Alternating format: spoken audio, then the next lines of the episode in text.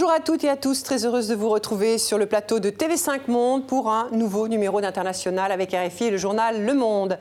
La haine s'invite désormais sans tabou sur la place publique en France comme dans toute l'Europe, dans la rue, sur les murs, les réseaux sociaux, des mots, des insultes, mais aussi des actes de violence antisémites, racistes, homophobes. La progression des populismes xénophobes n'est pas seule en cause. Ces discriminations rongent les sociétés occidentales depuis longtemps. Comment faire face, combattre cette recrudescence? Les dispositifs législatifs sont-ils adaptés? Les politiques publiques efficaces ou pas? Frédéric Potier, le délégué interministériel à la lutte contre le racisme, l'antisémitisme et la haine anti-LGB, la DILCRA, est notre invité. Avant de le retrouver, je vous propose un peu de légèreté avec cet extrait de la bande-annonce d'une comédie française qui parle de racisme et préjugés avec humour. En salle depuis le 30 janvier, la suite de Qu'est-ce qu'on a fait au bon Dieu, un film de Philippe de Chauvron l'Algérie alors? Ah, j'ai beaucoup aimé Rachid. C'est des paysans, hein? Des paysans, euh, pas besoin d'aller si loin. Hein. Faites un petit tour par Barbès et puis c'est kiff-kiff, comme on dit chez vous. C'est du second degré. Hein. Moi, ça m'a fait rire, toi. Ah. Je supporte plus le politiquement correct. Sus-boule un jour, sus-boule toujours. Ce que je voulais dire par des paysans, c'est qu'on n'est pas envahi par le tourisme de masse comme en Tunisie ou au Maroc. Ah oui. Nous, quand on a visité la cathédrale d'Alger, on était tout seul. Hein? Méthode rien de tel que notre beau pays pour apprécier la douceur de vivre. Tu sens pas cette odeur de bouse Je revis On est quand même vraiment gâtés ici. Vous n'êtes pas d'accord? Moi j'ai du mal avec la France. Avec Odile, on a décidé de s'installer en Israël. Ciao et moi, on part en Chine. Et nous en Algérie. On part à Bombay. À Bombay? Quel rapport? De faire carrière à Bollywood. En Inde, le pays où les gens se prosternent devant les vaches. Bonjour Frédéric Potier. Bonjour. Merci d'avoir accepté cette invitation. Euh, vous avez vu l'un de ces deux films hein, qui raconte, je le rappelle, le mariage de, des quatre filles euh, d'une famille de la bourgeoisie provinciale française avec quatre hommes issus de l'immigration.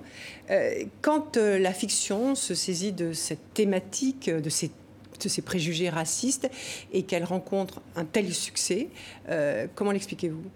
Tout simplement parce que ça fait du bien de pouvoir rire de nos préjugés, de rire de nos clichés. Et c'est vrai que le, premier épisode était particulièrement éclairant. On parle d'une bonne famille de province, euh, catholique, bien française, qui accueille la France d'aujourd'hui, c'est-à-dire une France métissée, une France ouverte, une France qui a voyagé. Et donc ça donne lieu à un certain nombre de quiproquos. Et moi j'attends euh, avec impatience de pouvoir aller voir le deuxième. Mais euh, alors, pour certaines euh, critiques, ces, deux films sont soit une formidable opération de déminage des, des clichés racistes, pour d'autres au contraire, cela les banalise. alors comment expliquer ces interprétations aussi différentes?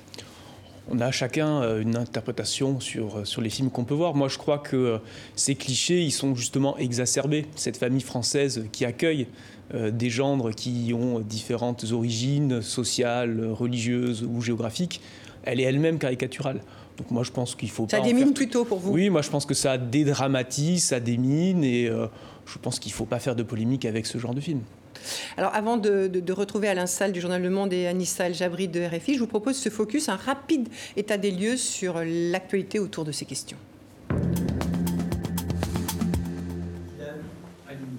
Votre surnom, Frédéric Potier, Monsieur Antiracisme du gouvernement. Le 12 février dernier, vous avez remis aux côtés du Premier ministre Édouard Philippe le prix Ilan Halimi, une récompense nationale remise à des projets éducatifs. Félicitations aux lauréats. Une cérémonie assombrie par la profanation la veille de deux arbres plantés en souvenir du jeune homme juif séquestré et torturé à mort en 2006. En ce début d'année, les actes antisémites se sont multipliés. Ils confirment une tendance forte. Ils ont augmenté de 74% en 2018 en France. Le 20 février dernier, Emmanuel Macron a annoncé une série de mesures pour lutter contre ces agissements. Un phénomène qui ne concerne pas que la France. Plus d'un tiers des Européens pensent que la haine des Juifs a augmenté dans leur pays ces cinq dernières années.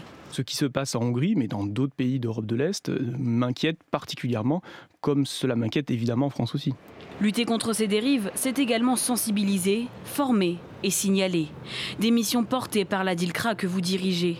L'une de vos cibles, les propos haineux postés sur Internet. Je suis sûr que cette violence verbale euh, permet de déclencher derrière des passages à l'acte. Et donc c'est pour ça qu'il faut qu'on puisse contrer cette violence verbale, ces discours de haine sur les réseaux sociaux. Depuis 2016, la DILCRA est aussi chargée de la lutte contre la haine anti-LGBT, une lutte dont vous vous êtes saisi sur le terrain.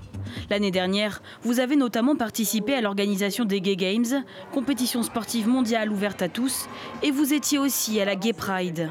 Donner plus de visibilité à des populations discriminées, une lourde tâche pour votre délégation aux moyens contraints. 6,2 millions d'euros alloués en 2018. Les plans de lutte se succèdent, mais les actes de haine, eux, persistent. Des associations y voient un échec des politiques mises en place et souhaiteraient des mesures encore plus ciblées. Frédéric Potier, euh, Anissa El Jabri de RFI et Alain Salle du journal Le Monde nous ont rejoints. Euh, une première question peut-être d'Alain.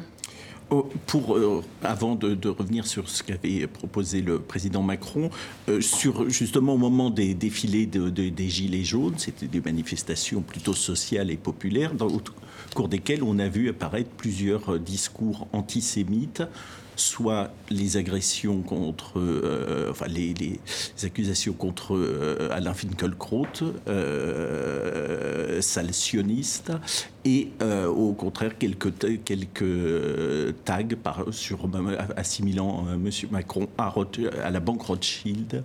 Est-ce que là on voit la conjonction des deux formes d'antisémitisme qui sévissent en France? À, l'évidence, puisque si le président de la République avait travaillé pour euh, le Crédit Agricole ou BNP Paribas, il n'aurait pas eu cette accusation, on n'aurait pas vu ces banderoles, on n'aurait pas vu ces tags.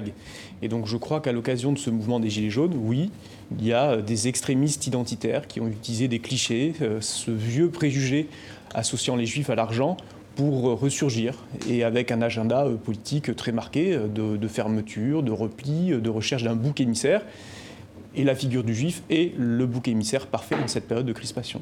Mais alors pourquoi, selon vous, cette parole antisémite a surgi à ce moment-là? Parce que euh, on a vu ces dernières années, et on en parlera, je crois, euh, une fachosphère sur Internet s'animer, pulluler, se répandre sur des réseaux sociaux, sur des sites Internet de haine, et aujourd'hui elle est passée dans la rue. Et on retrouve les mêmes expressions, les mêmes insultes caractérisées, et donc je crois que dans ces périodes d'incertitude ou d'interrogation, de mouvements sociaux, de manifestations, parfois même de violence, eh bien euh, oui, ce discours de haine ressurgit et il trouve un certain écho. Alors Manuel Valls a jugé, euh, par exemple, qu'il aurait fallu, dès le début, frapper plus vite, plus fort, peut-être interdire euh, certaines manifestations. On a vu euh, très tôt des actes, des paroles antisémites en marge de ces rassemblements. Est-ce qu'on n'a pas été trop indulgent? Est-ce qu'il n'aurait pas fallu parfois interdire certains rassemblements? C'est pas forcément facile d'interdire une manifestation, parce que derrière une interdiction, il y a aussi la mise en cause d'une liberté fondamentale celle de manifester. Et puis dans ces manifestations, il y a aussi des gens tout à fait euh, pacifiques, des gens tout à fait raisonnables, des gens qui euh, viennent sur euh, le terrain de la manifestation avec des revendications économiques, sociales, qui d'ailleurs parfois rejettent les idées de haine, mais ce n'est pas toujours le cas. Et moi j'étais très inquiet sur un certain nombre de ronds-points, de places, de voir des banderoles et des slogans qui visiblement ne suscitaient que l'indifférence. Et moi c'est cette banalisation que je récuse, c'est cette banalisation que je ne tolère pas, et je l'ai dit haut et fort.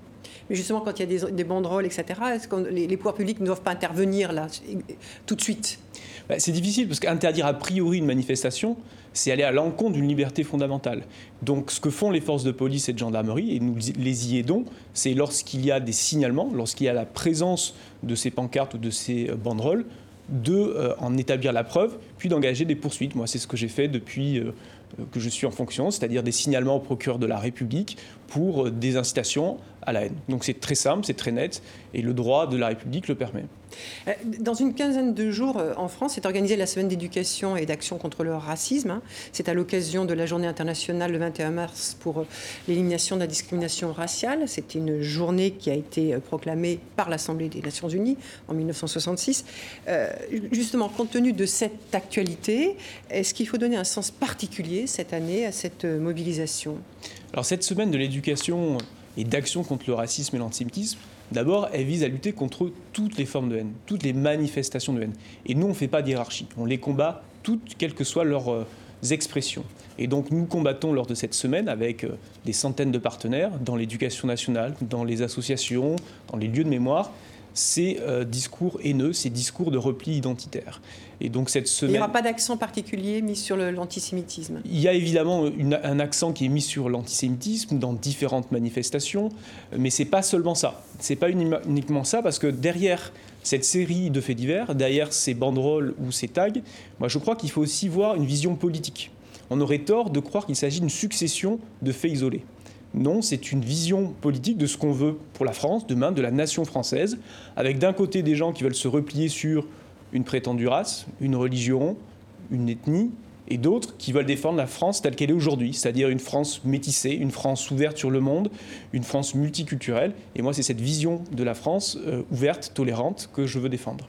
Alors cette France du repli sur soi, pourquoi elle est plus opérante aujourd'hui? Parce qu'on est dans une période de tension, une période d'interrogation. Il y a les élections européennes qui arrivent bientôt. On n'est pas le seul pays où il y a une montée du populisme en Europe de l'Est. Euh, en Allemagne, en Italie. Et donc cette conjonction d'interrogations font que tout ça ressurgit, revient à la surface. Alors euh, justement, par rapport à, ce qui s'est passé, euh, le président de la République, le, 20 février dernier, à l'occasion d'un discours devant le CRIF, le Conseil représentatif des institutions juives, a dit que l'antisionisme est l'une des formes modernes de l'antisémitisme. Il l'avait déjà dit d'ailleurs hein, en présence de Benjamin Netanyahou, le Premier ministre israélien, c'était en juillet 2000 2017, au moment de la commémoration du 75e anniversaire de la rafle du Veldiv. Euh, antisionisme, antisémitisme, euh, ce, sujet fait débat en France, hein, notamment chez les intellectuels, euh, pour qui l'antisionisme est avant tout une, une, opinion. Ils parlent de criminalisation de cette opinion. Qu'est-ce que vous leur répondez? Moi, je leur réponds qu'il n'y a pas du tout de polémique à avoir. Les choses sont très simples. Il y a une organisation internationale pour la mémoire de la Shoah, de l'Holocauste, qui s'appelle l'IHRA, qui a adopté à l'unanimité une définition de euh, l'antisémitisme. Et euh, cette définition de l'antisémitisme, fait un lien avec la haine d'Israël.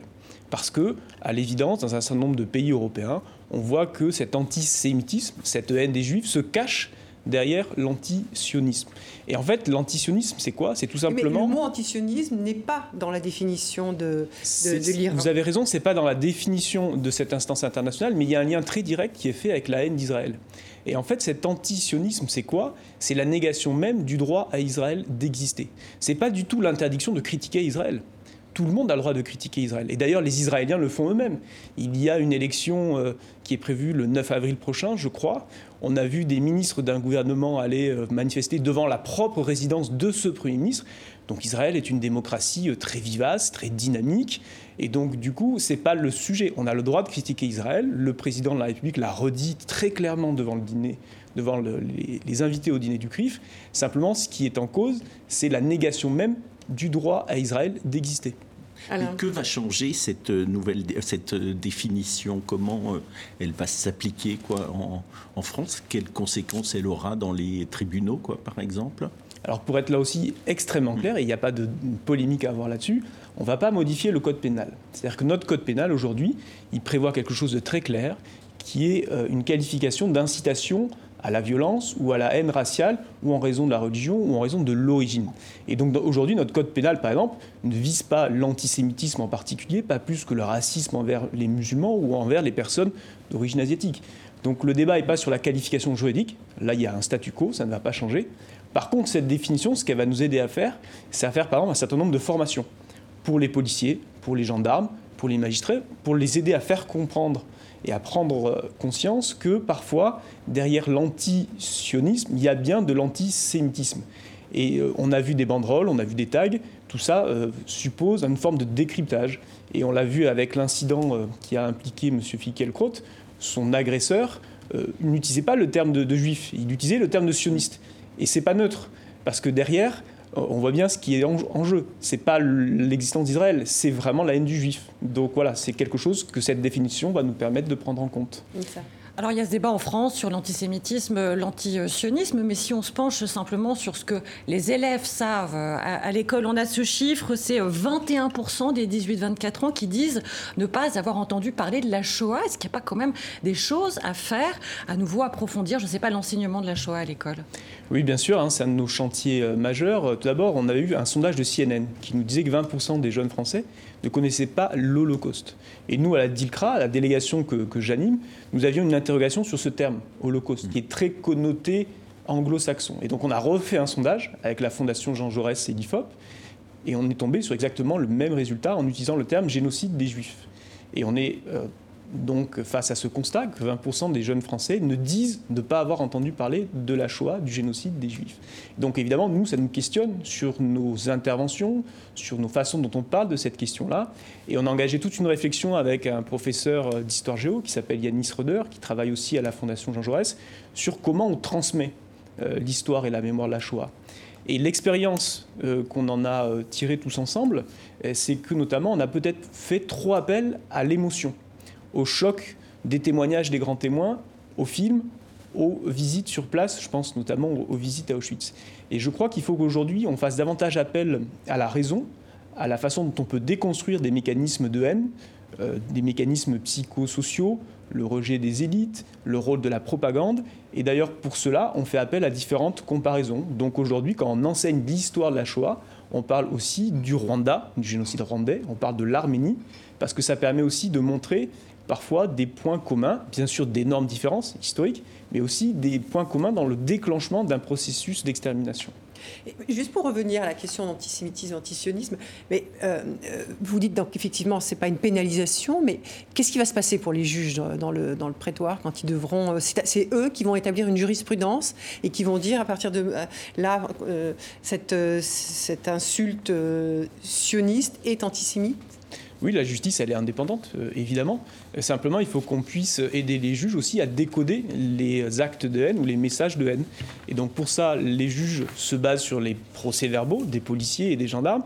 Et donc, il faut que ce soit les enquêteurs, les policiers qui sont sur le terrain, qui puissent bien relever tous ces faisceaux d'indices, tous ces euh, signes qui montrent que ce discours de haine, c'est pas simplement une insulte, c'est quelque chose qui est motivé par l'origine des personnes ou la religion. Et donc, c'est euh, pénalement très répréhensible, évidemment, avec une circonstance aggravante et des sanctions qui sont à chaque fois majorées lorsque cet acte de haine est qualifié comme tel. Mais dans la définition, euh, enfin, il y a d'un côté la définition faite par euh, l'Alliance internationale pour la mémoire de, l'Holocauste, et il y a aussi quelques éléments de contexte qui, qui, donnent et qui expliquent. Dans ces éléments de contexte, par exemple, euh, ils mettent l'attention sur la tendance à comparer euh, la politique euh, israélienne d'aujourd'hui avec celle des avec celle des nazis. Alors à chaque fois, effectivement, on, celui avec qui on n'est pas d'accord, c'est assimilé à un nazi. Mais c'est vrai que par exemple, quand quelqu'un écrit dans un journal que que les, l'extrême droite israélien est, euh, peut être comparé non pas à un simple fascisme local, mais à un racisme proche du nazisme à ses débuts. Quelqu'un qui dit ça, est-ce qu'il peut être, euh, au fond, condamné pour ça? Alors, je ne sais pas à qui vous faites allusion ni à quel article, donc il y a toujours une mise en contexte. Les juges se prononcent sur des, éléments de fait. C'est un grand historien israélien, donc c'est bien ce que je pensais. Donc simplement, il n'y a pas de liberté d'expression qui va être réduite par rapport à, cette définition. C'est simplement la mise en contexte. Et moi, j'insiste là-dessus. Euh, lorsqu'il y aura euh, des euh, propos tendant à incriminer les sionistes en général, et moi je l'ai vu sur des pancartes, je l'ai vu sur Internet, quand on vous insulte de salsioniste, ça ne veut pas dire qu'on parle d'un débat sur euh, l'occupation des territoires palestiniens. C'est pas ça que ça veut dire. Ça veut dire que vous seriez euh, vendu à une forme de lobby. Je ne vais pas rentrer dans toutes les théories du, du complot, mais on ne parle pas là de débat sur la politique internationale d'un État. Et donc c'est ça que va nous aider à traiter cette définition. Alors, euh, vous progressez dans cet entretien. Pour lutter contre euh, la haine sur Internet, il est aussi question d'une proposition euh, de loi en mai prochain. C'est un peu l'aboutissement du, rapport qui avait été remis au Premier ministre en septembre dernier, notamment par la députée de La République En Marche, Laetitia Avia. mais aujourd'hui, faites-nous peut-être un, bref état des lieux. Quand vous, vous signalez des propos haineux sur la toile, est-ce que vous considérez que les plateformes réagissent assez vite pour les supprimer Est-ce que ceux qui les écrivent, euh, vous avez leur identité et euh, est-ce qu'ils sont donc identifiés et poursuivis Alors d'abord, il faut dire qu'on part de très très loin. C'est-à-dire qu'il y a 7-8 euh, ans, les grandes plateformes américaines, les grands géants du numérique, disaient qu'au fond, ils étaient comme la poste. Ils voyaient passer des messages, ils n'avaient pas en contrôlé le contenu, n'en étaient pas du tout responsables, et donc ils estimaient que ce n'était pas leur sujet. Aujourd'hui, on a beaucoup avancé. Il y a eu une vraie prise de conscience de la plupart des opérateurs. Il y a une modération déjà. déjà. Il y a une modération sur la, part. sur la plupart des plateformes, mais pas toutes. Mhm. Il y a certains qui jouent vraiment le jeu, je pense notamment à Facebook. Qui ne joue pas le jeu alors? Alors Facebook joue le jeu, euh, Twitter beaucoup moins. Oui. Je suis désolé de le dire, mais le président de la République l'a dit aussi, et Marlène Schiappa, qui est la secrétaire d'État, qui lutte contre les discriminations, l'a clairement dit aussi. Et donc sur certaines plateformes, oui, on obtient des retraits très rapides lorsqu'on fait des signalements, avec des taux de retrait d'à peu près 80%, parce qu'il y a eu un testing au niveau européen, donc 80% pour Facebook. Twitter, on est plutôt autour de 48%, avec des choses qui, pardon de le dire là encore, mais sont très caractérisées du néonazisme, du racisme, de l'homophobie. Et donc c'est là où en fait on, on manque un peu d'un outil juridique. Et Mais il existait cet outil juridique. C'est vrai, vous dites, on part de loin, de- il y a sept ans, mais en 2004, il y a une loi sur l'économie numérique euh, qui déjà comportait euh, un, un certain nombre de garde-fous euh, qui pouvaient permettre de, de- de- notamment d'identifier les personnes. Et, et pourquoi cette loi n'a pas été appliquée? Mais cette loi, elle a été votée en Ça 2004. fait 15 ans. Et 2004, Facebook existait à peine, c'était un annuaire à Harvard. Twitter n'existait pas du tout, Snapchat n'existait absolument pas. Et donc on a eu euh, une dimension euh, qui a été prise par ces plateformes qui est gigantesque. Sauf que cette loi-là, qui a traité de cas au tout balbutiement de ces réseaux sociaux euh, n'est pas, euh, n'est pas suffisante. Et donc, nous, notre proposition, et c'est ce qu'a écrit la députée euh, Laetitia Avia sur la haine sur Internet, c'est de prendre le modèle allemand. Le modèle allemand, qu'est-ce que c'est? C'est une loi qui fixe des délais euh, très euh, stricts de retrait de contenu, 24 heures, 48 heures, et lorsqu'il y a des refus, et lorsqu'il y a des refus répétés, on peut risquer jusqu'à 50 millions d'euros d'amende. Et lorsque vous appelez euh, même Google ou Facebook, etc., bah, 50 millions d'euros d'amende, c'est quand même très incitatif. Et les retours que nous en avons de cette loi allemande sont très positifs. Alors, c'est ce que vous dites, hein, mais arrêtons-nous quelques instants sur cette loi allemande. Euh, Anissa.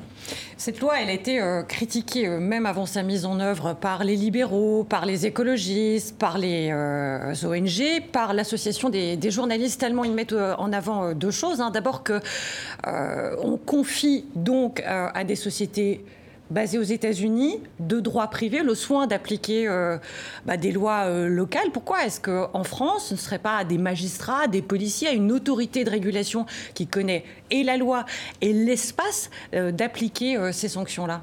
Et ça, on fait. C'est-à-dire que lorsque j'ai un contenu raciste que je constate sur Internet, je vais faire un article 40 auprès du procureur de Paris. Ça veut dire que j'engage, moi, une décision judiciaire et un processus judiciaire.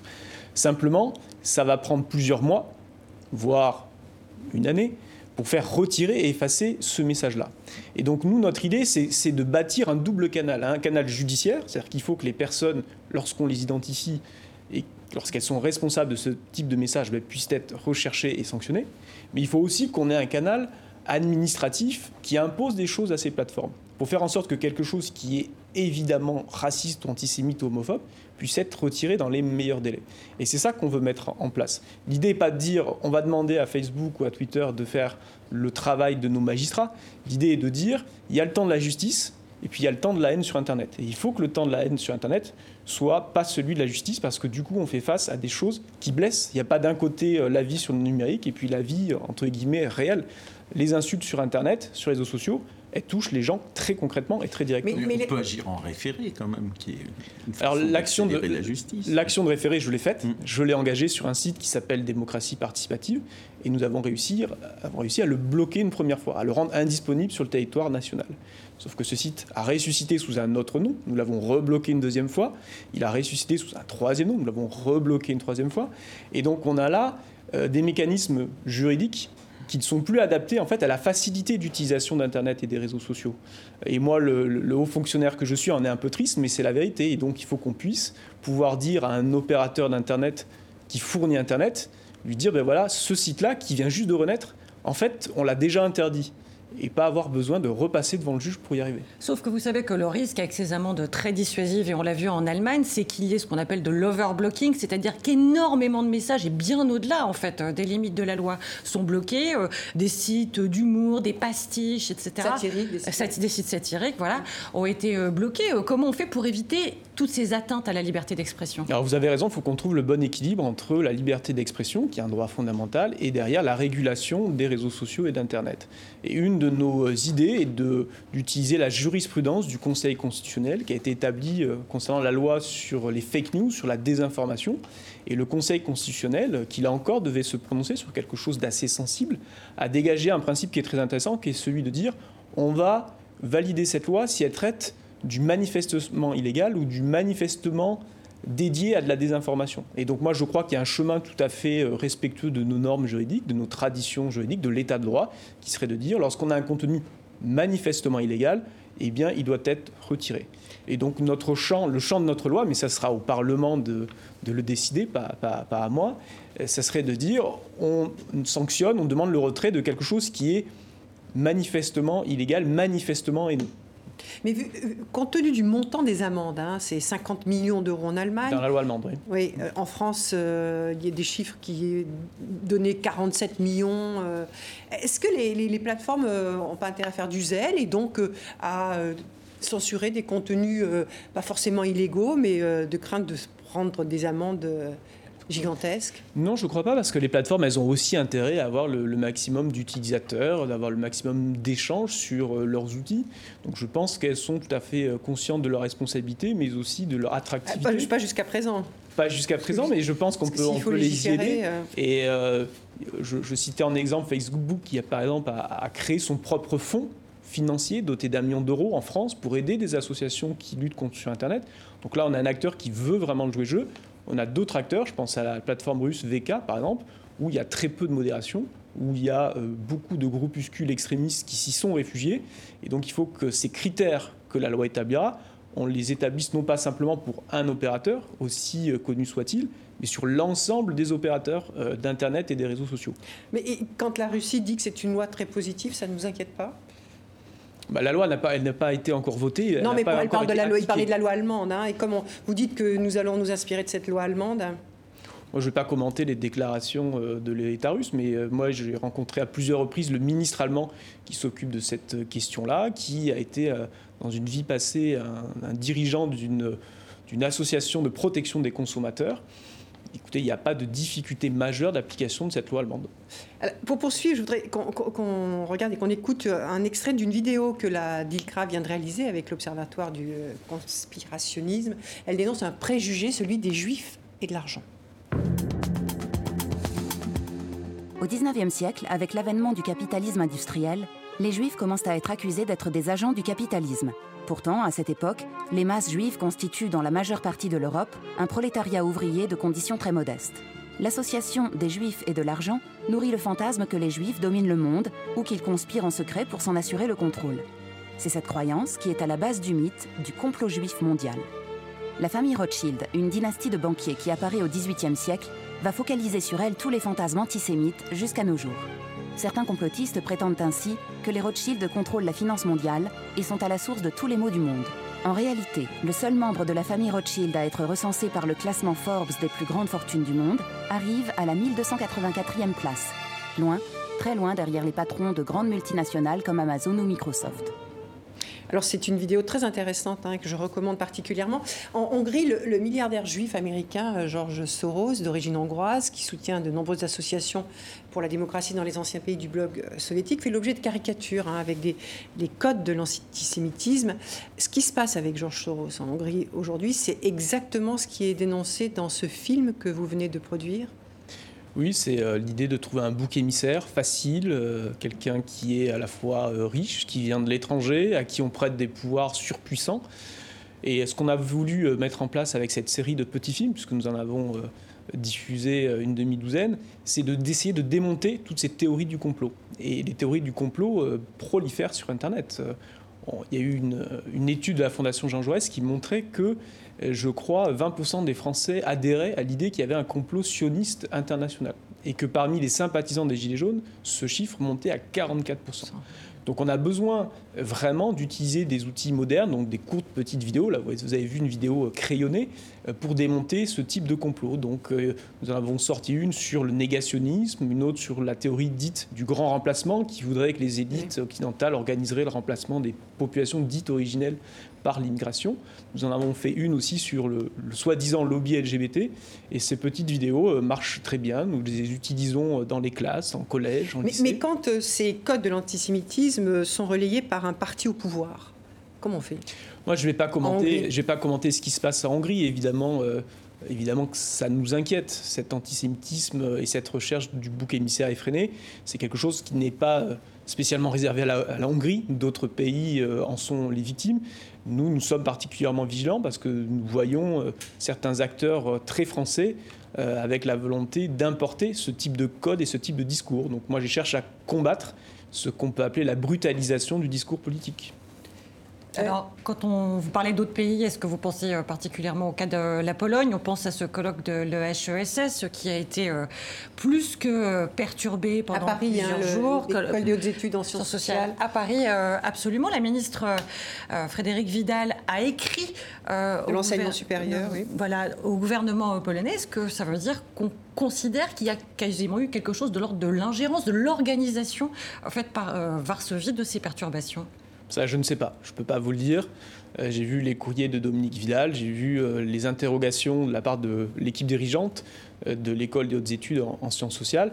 Simplement, moi, ça m'étonne quand même beaucoup qu'un colloque d'historiens, on n'est pas sur une manifestation grand public, on est quand même sur un, un débat entre spécialistes, puisse susciter ce genre de perturbation. Je crois qu'il faut laisser les historiens travailler, même lorsque c'est des sujets très sensibles en tout cas, moi, je suis complètement solidaire euh, et des chercheurs et des équipes dirigeantes qui ont eu à, subir pendant deux jours ce type d'invective et éventuellement d'ingérence. Il y a même eu un reportage de la télévision publique polonaise pour euh, raconter ce qui s'est passé et pour dénoncer hein, ce qui s'est passé, euh, dénoncer la, tenue de ce colloque hein, et, ce qui s'y était dit, et non pas les invectives antisémites. En espérant, en espérant que les propos des historiens n'aient pas été déformés dans cette petite vidéo, ce dont je ne suis pas complètement certain.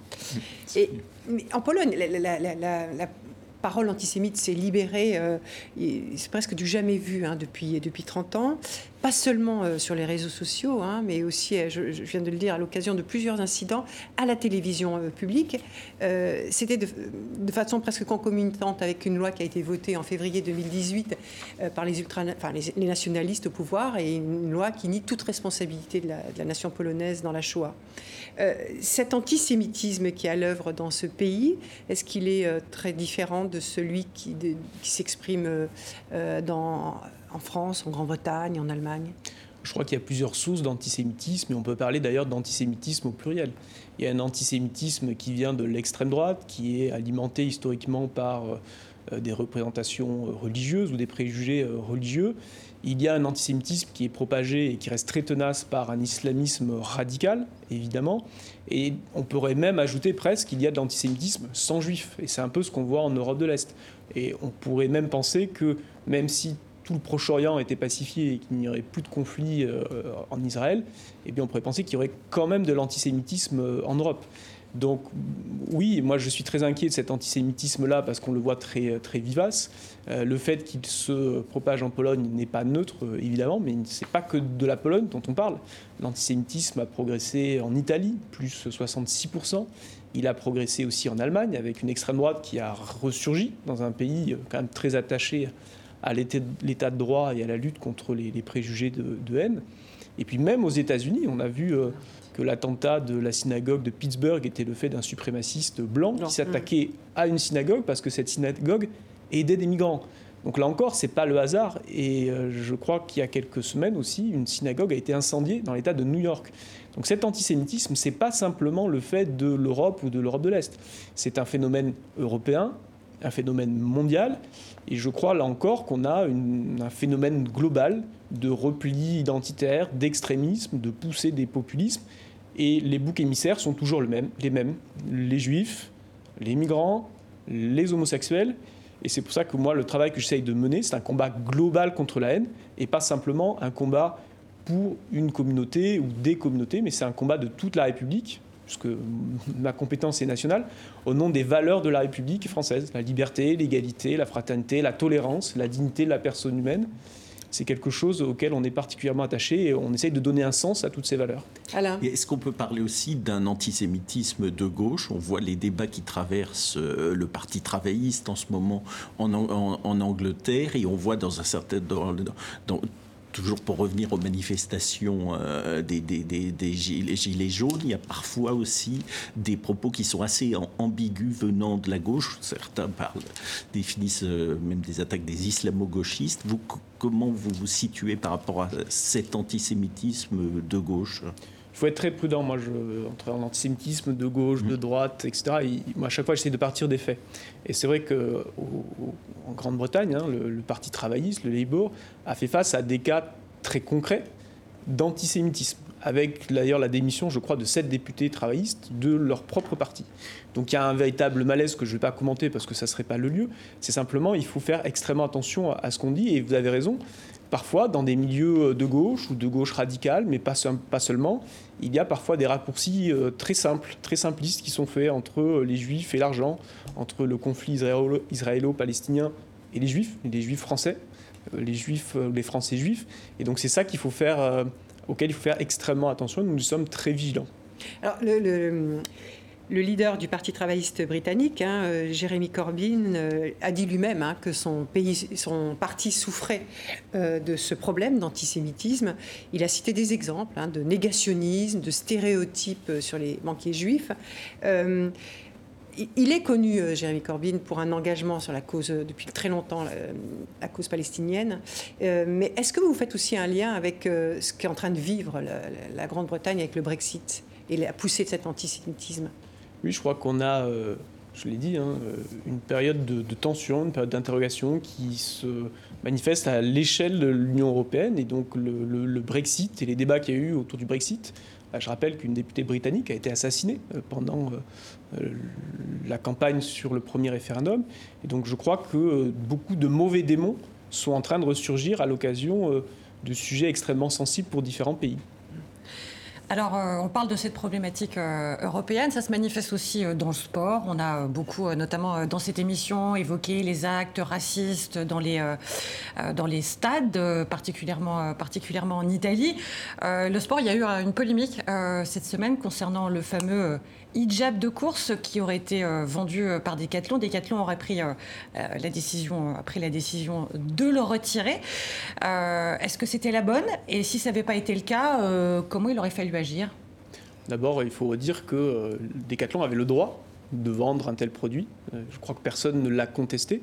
Simplement, derrière cette question juridique ou cette question commerciale, il y a une question de, de valeur et de vision qu'on pouvait avoir en partage en France.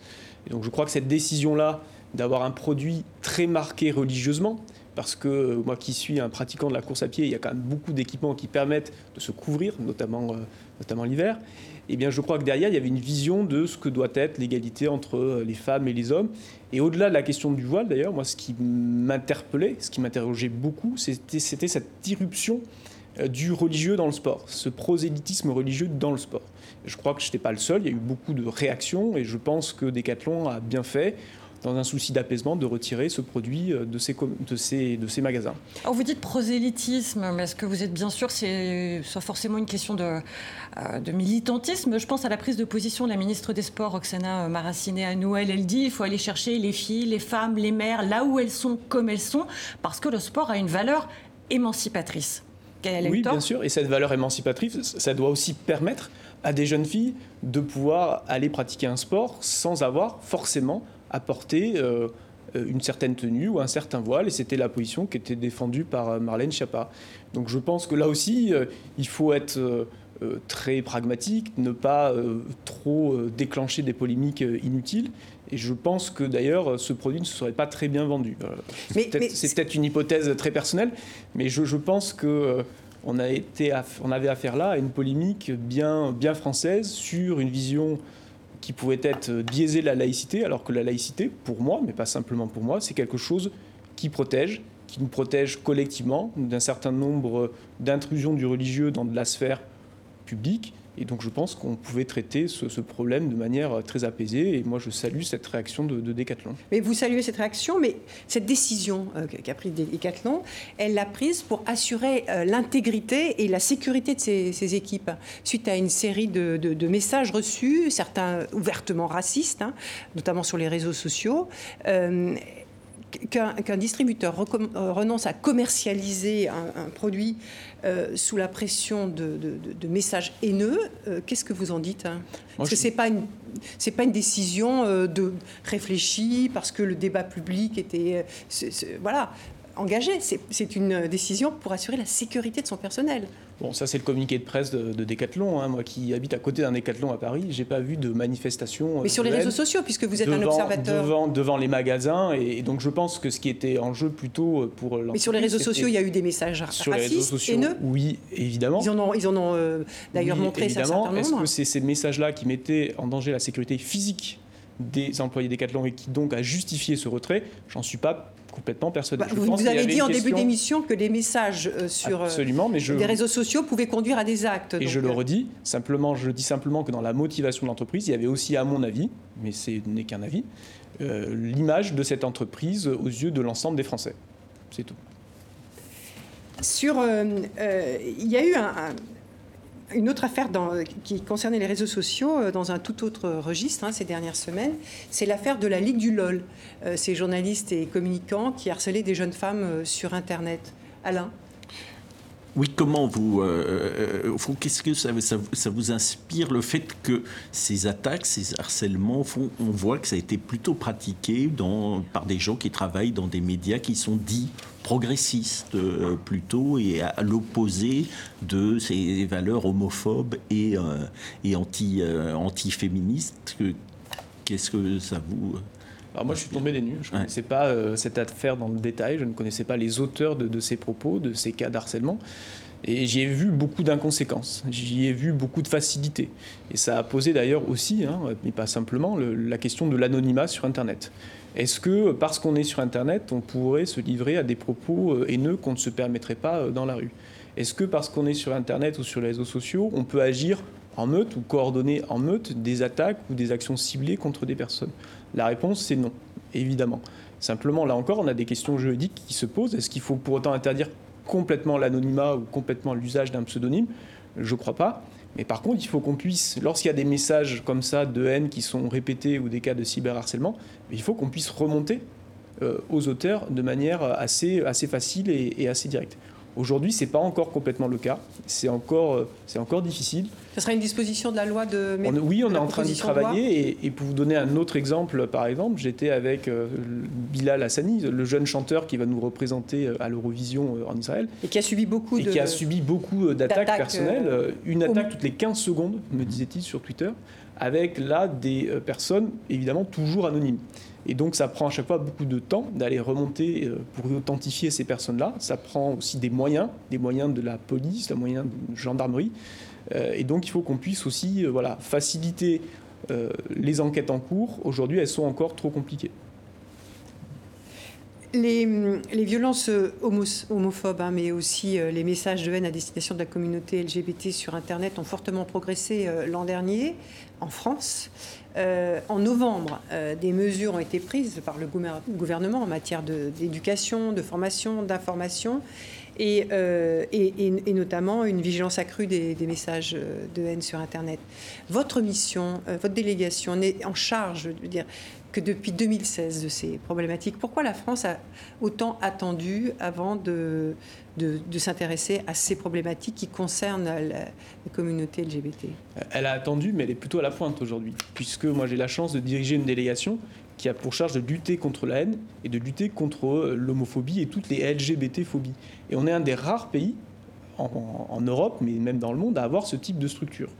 Euh, on a eu aussi une législation qui a beaucoup progressé ces dernières années avec la loi sur le mariage pour tous. Et donc moi, je suis très fier aujourd'hui d'être préfet, représentant de l'État, pour aller soutenir des associations qui se battent sur le terrain pour faire reculer des préjugés homophobes.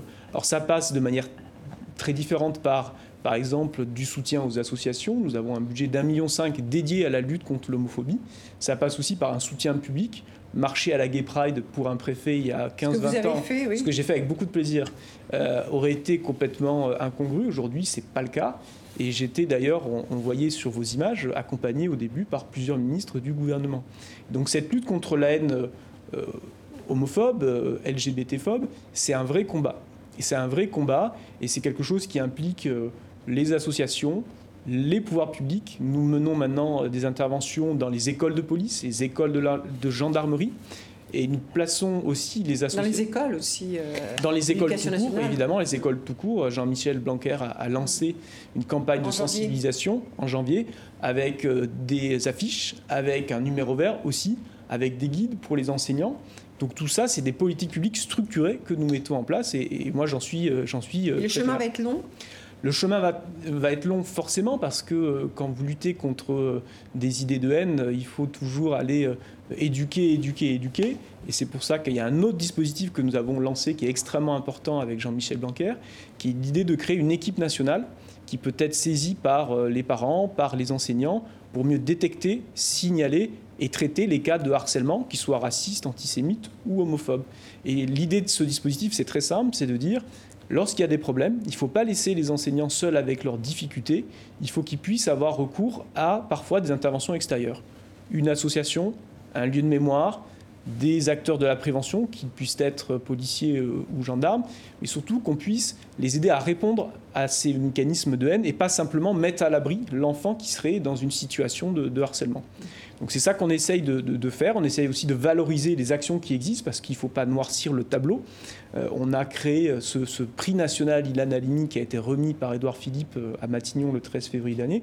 Et c'était un beau moment parce qu'on a récompensé des groupes de jeunes, de jeunes collégiens qui, par leurs actions très concrètes, ont permis de déconstruire des préjugés euh, racistes ou antisémites. Pas noircir le tableau parce qu'il y avait eu euh, la, ces, actions antisémites euh, concernant les arbres qui avaient été plantés en mémoire de, ce jeune homme. Absolument, et pas noircir le tableau parce qu'il y a aussi des gens qui sont très engagés. il y a aussi des gens qui sont sur le terrain pour faire des choses. Et moi, je suis résolument à leur côté pour amplifier leurs actions. Toute dernière question, est-ce que vous, parce qu'on arrive au terme de cette émission, est-ce que vous redoutez que les débats sur la PMA, etc., relancent des des, des, insultes Oui, à l'évidence, à chaque euh, moment important de l'année, je pense à la marche des fiertés, la Gay Pride, ou à chaque fois qu'il y a une loi qui traite de ce thème de la lutte contre l'homophobie, ou qui a un lien avec l'homophobie, oui, on voit ressurgir des messages de haine. Donc nous serons très vigilants, effectivement, à l'occasion des débats parlementaires. Eh bien, écoutez, Frédéric Potier, nous arrivons euh, à la fin de cette émission. Merci d'avoir répondu euh, à nos questions, à celles d'Anissa El Jabri de RFI et d'Alain Salle du journal Le Monde et de TV5 Monde. Merci à vous tous pour votre fidélité. On se retrouve la semaine prochaine pour un grand entretien exclusif, celui de la présidente de l'Éthiopie. Work Zwebe, nous serons à Addis Abeba pour ce nouveau numéro exceptionnel international. Rendez-vous donc la semaine prochaine en Éthiopie.